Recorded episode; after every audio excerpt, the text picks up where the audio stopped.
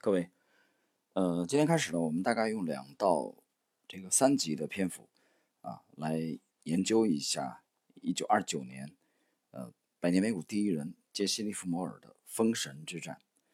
呃，在杰西·利弗莫尔的一生当中啊，一九二九年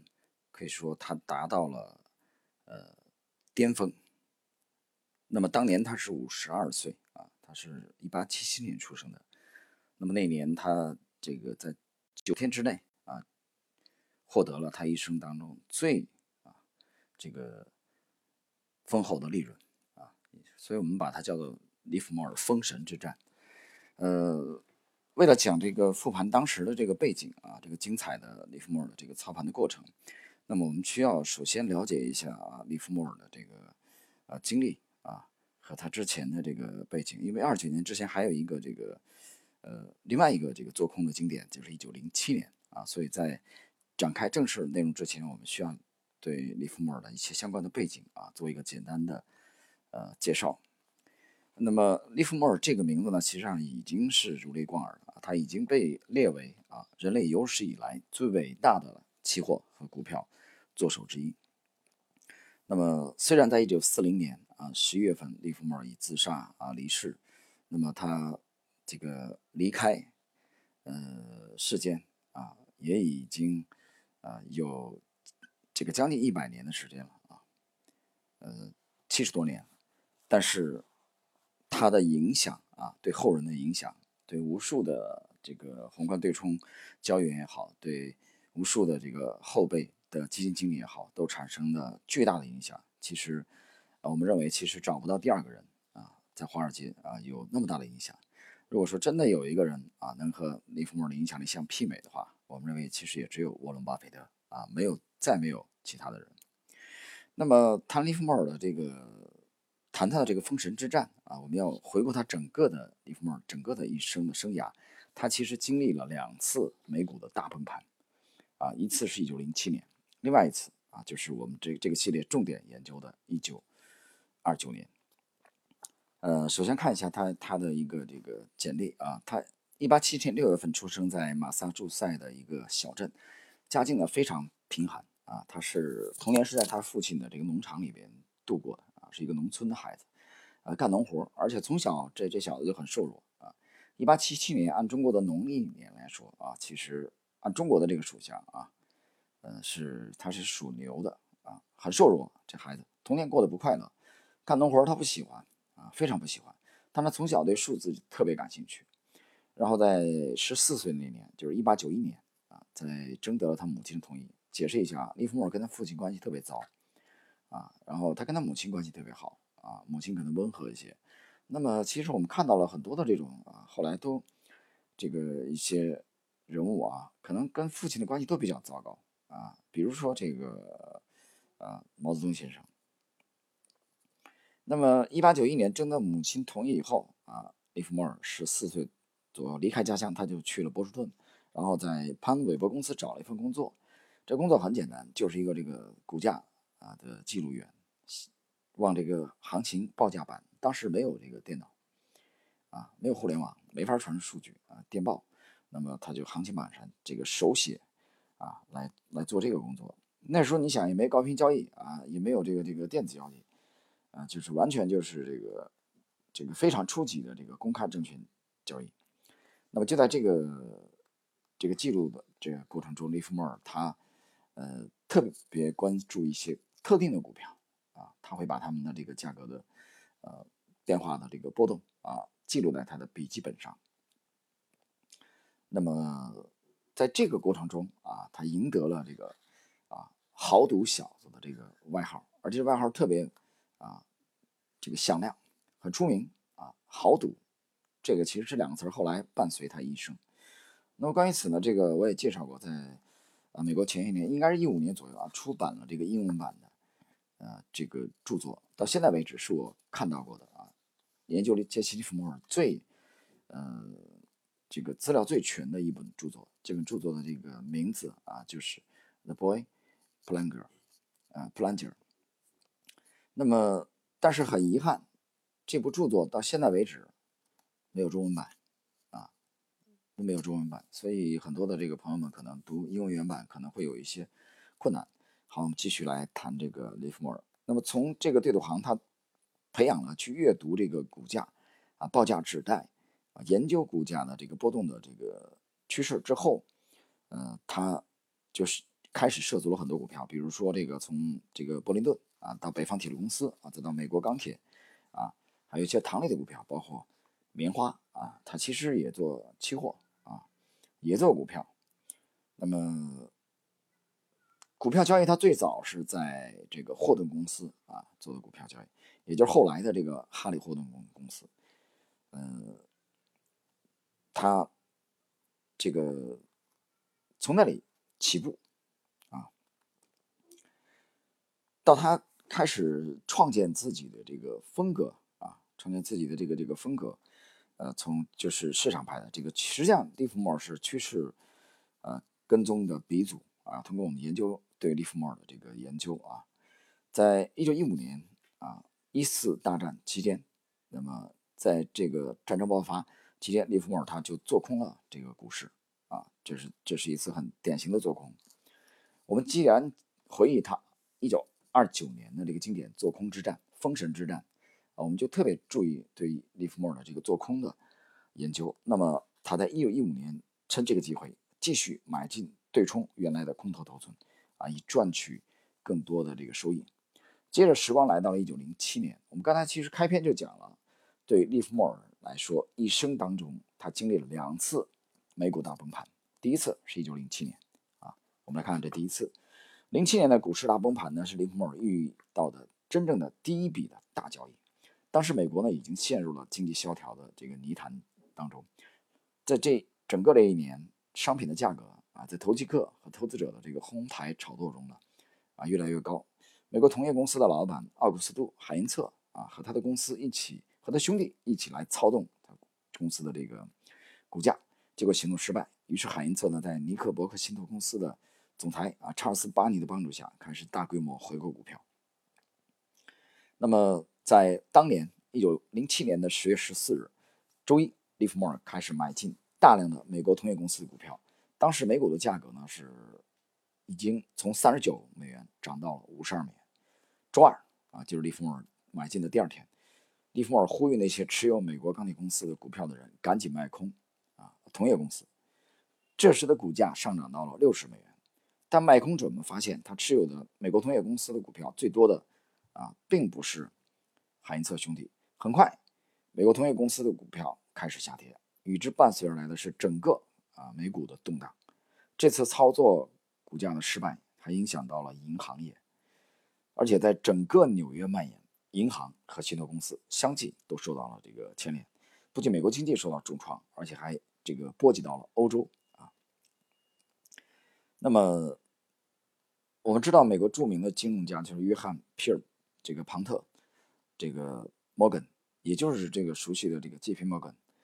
他都不得不这个出手介入。摩根当时邀请了这个纽约的银行和信托公司的总裁来到他的这个书房啊，来商讨怎么应对危机。呃，锁上门以后，每个人啊都得同意先出资两千三百万美元啊，J.P. 摩根才会打开门啊，才能放你走，不出钱。门都没有，不能走，这其实就是为了挽救当时陷入危机的经纪公司破产啊。到当年的十月二十四日，一九零七年十月二十四日，在纽约证券交易所以内，股市的交易啊几乎已经陷入停盘。吉皮摩根通过联合贝克公司啊和斯蒂尔曼公司发行企业债券来摆脱经济困难的局面，帮助交易所啊走出了彻底破产的这个危机。那我们看看杰西·弗莫尔，其实他在这次崩盘之前，他已经预感到了美股的危机，于是呢，他就开始一路的做空纽约股市。他在六个星期之内狂赚了三百万美元，六周，啊，这是一个非常非常了不起的成就。据说他能够从市场上投资者的动向中发现某种股票价格下跌的蛛丝马迹，这就意味着卖空者可以找到低价买入的机会啊。从一九零七年大崩盘当中获得的收益啊。它是超出了利弗莫尔这个起初的预期的一笔巨额的财富。一九零七年的三百万美元，同志们，你想象一下啊，那么相当于现在多少啊？那是一笔巨额的财富。利弗莫尔当时是名利双收，但是呢，在随后啊，很不幸，我们在我在解读他这个股票作手回忆录的时候，重点解读过这一段，就到零八年啊，就仅隔了一年，零七年很爽，达到了人生的第一个这个高峰，但是转年一九零八年就点背了，为什么呢？他遇到了这个帕西托马斯。帕西托马斯是美国棉花界的啊大佬，鼎鼎大名的人物，有巨大的市场影响力。所以利弗莫尔受了他的影响，听了他的建议，他把1907年啊这一年赚了300万美元，基本上全部啊赔在了这次棉花交易中。就是08年又破产了，等于说就就又把这300万利润给回吐，但是他很快又再度东山再起。不久之后，利弗莫尔。又用五十万美元做空了联合太平洋铁路公司的股票啊。那么我们注意到，利弗莫尔在二十世纪二十年代的多次交易活动中啊，接连的取得成功。这个其实他啊，重点研究了在一九零七年崩盘当中啊，他得到了一些重要的经验啊。利弗莫尔就非常善于做空。那么大家可以去。啊，仔细的去研究一下，这个后边我们还会提到。实际上，也就是说，啊，我在去这个恢复当时的复盘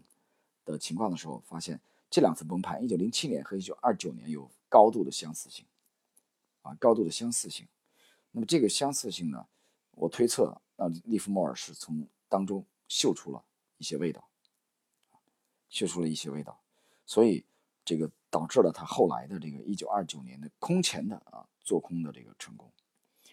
呃，那么好了，以上呢是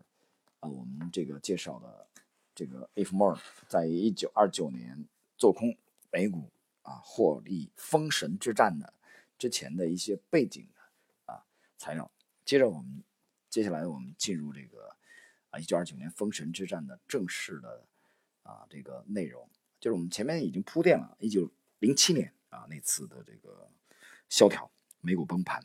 那刚才我已经谈到了，我复盘了当时的图表，发现其实零七一九零七和一九二九有高度的相似性。那么利弗莫尔敏感的捕捉到了战机。那么到一九这个我们谈到一九二九年，他做空美股这个这笔交易呀，可以说称得上是人类有史以来的啊最伟大的啊。交易之一，那我们后边还会跟大家去解读这个利这个华尔街的做空之神啊，这个就是做空美国次贷的啊，这个约翰鲍尔森，当然他做空的是美国的这个房利美啊，房乐美。那更早的就是一九二九年这一次的经典的做空，当然与与此相比呢，还有一九九二年索罗斯这个呃联手这个就是斯坦利。啊，屈克米勒啊，他的助手来做空英镑啊，那也是一次非常出色的做空。那么，一九二九年这次做空让利弗莫尔达到了一个什么样的高度呢？我们不谈政治影响力啊，不谈这个《华尔街日报》的这个头版这些啊名声，我们只谈利润啊，俗一点，这次做空让利弗莫尔进入了全球的十大富豪排行榜啊，就那一年他就赚取了一亿美元的利润。但是我解释过，这一亿美元在当时意味着什么？有有些人没概念啊。他说：“那很多吗？不是很多吧？才一个亿，十天都不到，赚了一个亿。”那么当时美国全年的税收是四十二亿美元，还不到。那就是说，他九天时间赚取了美国全国全年税收的四十二分之一。你就你就知道了啊，这是多么辉煌的成就。但是很遗憾，为什么呢？可能或许是由于这个二九年这次做空的啊，给他带来的这个啊利润过于丰厚，让他登上了人生的巅峰。很奇怪啊，你去研究利弗莫尔的这个，无论他亲笔所著的《股票大作手操盘术》啊，无论是以他的这个名义啊，艾德温·勒菲弗啊所著的这个用拉里·利文斯顿影射杰西·利弗莫尔的这部著作，经典的著作《股票作手回忆录》啊，我有这个非常。这个深度的解读，大家可以去听一下，就在我们这个百年美股第一人系列专辑当中。他都对这次交易很少提到，啊，提的非常非常少，很少，啊，就在那个大作手操盘术里面，他几乎是没有提到，你可以去找，我读了我读了很多遍，基本上没有，很少。那么我们这个，其实你去复盘当时的啊那个市场环境，啊，投资者心理，复盘当时的这个 K 线，啊，我们可以去还原一些他当时做空的这个细节，啊，当然我们这里边也要感谢啊这个去复盘这个啊这个这个呃工作的啊，就全球宏观对冲的这个富鹏先生。我们来看看他具体是怎么做空的啊？杰西·利弗莫尔，呃，时间是在一九这个二八年上半年的时候，利弗莫尔他曾经对美股有做空啊，就是他那波牛市参与的并不是很多。当时呢，美国的呃牛市，我们讲了，利利弗莫尔只在二八年的上半年有参参与。但是他呢，他天生特别喜欢做空，啊，特别喜欢。但是呢，我们知道一个一个这个完全成熟的交易员，他其实并不是很介意说做多或者做空，这都不重要，他只要能盈利就可以了，啊。那么，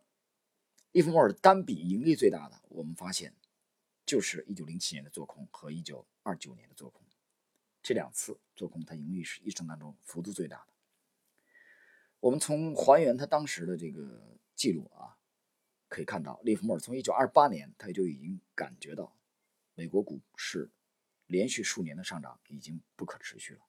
所以他从29年开始就已经开始去关注美国股市，来捕捉做空的时机。29年当时什么背景呢？我们看看年初，29年一月份的时候，道指上涨了百分之七啊，美股的成交量呢比这个28年也翻倍。利弗莫尔第一次他感觉到机会可能来临。实际上，从二八年下半年开始，他已经用小仓位啊，就是他的侦察性的这种仓位来测试美股可能出现的这个头部。他已经这个二八年就已经开始干这个事了。但是呢，由于这个头部呢，它不是一个点啊，这种大型的头部，它是一个复合型的头部，所以它这种小的侦察性的仓位呢，不断的出现了这个这个亏损啊，浮亏离场止损了。啊，我们去还原当时的这个图表，你会发现，一九二九年一月份的美股。他当时的一月份啊，一月份的美股的头部的迹象并不是特别的呃明亮明确。那么利弗莫尔在一九四零年《股票大作手操盘术》这部亲笔所著的著作当中啊，他提到了呃这是一个理想的这个状态啊理想的状态。那么我们再来看到一九二九年二月二号的时候，美联储已经开始调查啊美国银行对券商融资的数据，这个其实敏感投资者啊，老股民就知道，这是一个对多头非常不利的信号，啊，多头非常不利。那么二月十一号啊，这个联邦储备委员会啊警告股市，美股的泡沫不可持续。这个当天二月十一号，美股就低开了，全天的最大跌幅达到百分之三啊，而且这个图形不好看。很难看，低开。我们看二月十一号啊，二月十一号美股就已经这个开始低开。那么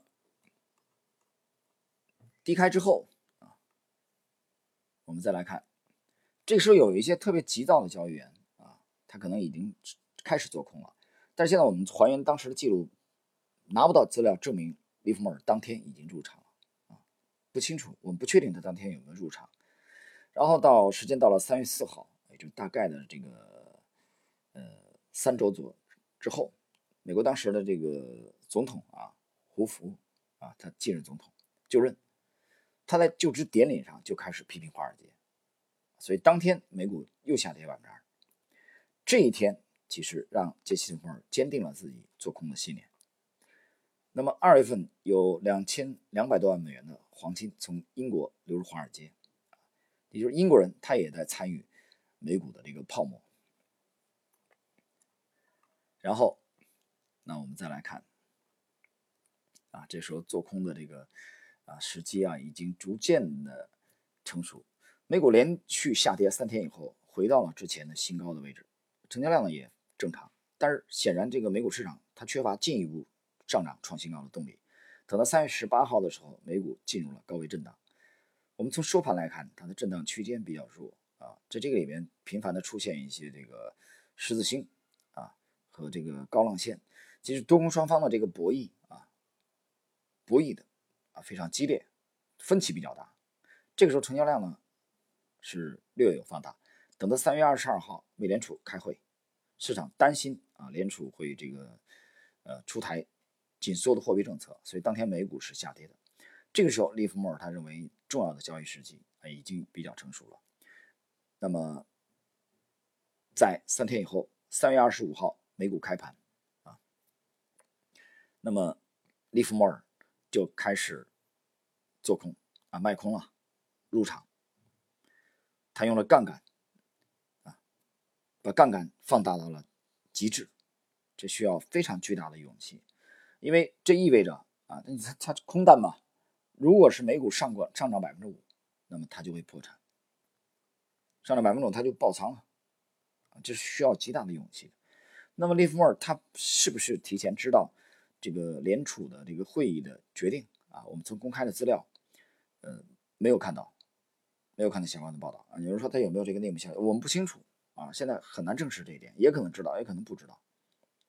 啊。但是他这一次是把几乎全部的身家压上去了，当天股票大跌，利弗莫尔获利的。我们刚才解释了啊，从他入场如果上涨百分之五，他就完了，就爆仓了，就被消灭掉了。结果呢，当天股票大跌，利弗莫尔呢持仓过夜了，他没有平掉仓位。第二天美股。融资的利率从百分之十五上调到了百分之二十，这是一个了不得的啊，对空方比较有利的信号。结果美股果然大跌啊，继续大跌，最恐慌的时候下跌了百分之六点七。利弗莫尔呢获利丰厚，他在收盘以前一个小时全部平仓，啊，这一次短线的这个做空呢非常成功，啊，偷袭，大获全胜，可以说，啊，入场。就赢。等到三月二十七号，这个美国花旗银行的总裁宣布全力支持股票融资，啊，全力股支持股票融资，那么美股呢开始大幅度反弹。在接下来两个月，从三月底到五月份，美股呢开始跌创新高。那这个时候实际上是整个属于利弗莫尔一九二九年做空美股封神之战的第一阶段，啊，那么利弗莫尔在三月二十五号开盘做了一个短的。那么，他这个突袭呢，并没有选择在胡佛总统就任当天，他是在 FED 的这个会议期间，啊，就是我们看到他是一个非常耐心的啊，非常老练的这个职业的交易者。呃，好了，朋友们，时间关系呢，我们这个利弗莫尔一九二九的这个做空美股的封神之战的上半部分的内容啊，啊，就到这里，我们在下一集呢。啊，将介绍这个后半部分的内容。